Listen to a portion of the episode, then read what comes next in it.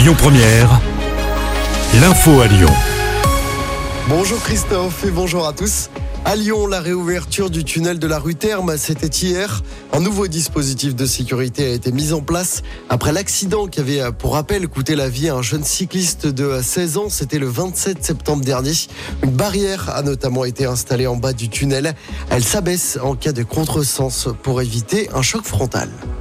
Gérald Darmanin reconnaît un échec après son revers subi à l'Assemblée nationale où son projet de loi immigration a été rejeté à cinq voix près hier.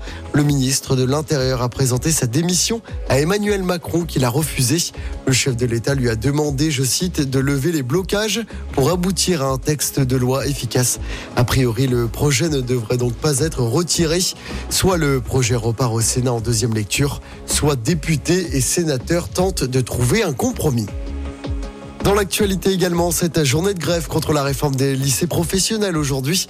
La presque totalité des syndicats de l'éducation nationale dénonce une réforme jugée inaboutie et dangereuse. Parmi les principales mesures, la suppression de deux heures de cours hebdomadaires en seconde et en première et de quatre semaines de cours en terminale. À Lyon, le rassemblement est prévu à midi et demi, place de la République. Et puis quel avenir pour Michel Rantonnet en tant que maire de Francheville dans l'ouest lyonnais? Le conseil municipal annulé jeudi dernier doit se tenir aujourd'hui.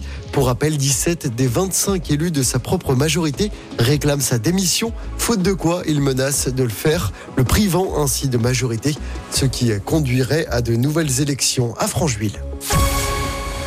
En football, l'OL connaît son adversaire en 32e de finale de la Coupe de France. Tirage au sort favorable. Les Gones se déplaceront à Pontarlier, club de National 3. Le match aura lieu entre le 5 et le 7 janvier dans le Doubs. Toujours à propos de l'OL, sachez que Pierre Sage, l'entraîneur par intérim, restera sur le banc lyonnais au moins jusqu'à la trêve hivernale. Il reste deux matchs, un déplacement à Monaco ce vendredi et la réception de Nantes mercredi prochain. L'OL est toujours dernier de Ligue 1, mais est revenu à trois points du premier non relégable après sa belle victoire 3-0 face à Toulouse. Et enfin, au mondial de hand féminin, l'équipe de France affronte la République tchèque en quart de finale tout à l'heure, coup d'envoi 17h30. Écoutez votre radio Lyon Première en direct sur l'application Lyon Première, lyonpremière.fr et bien sûr à Lyon sur 90.2 FM et en DAB+.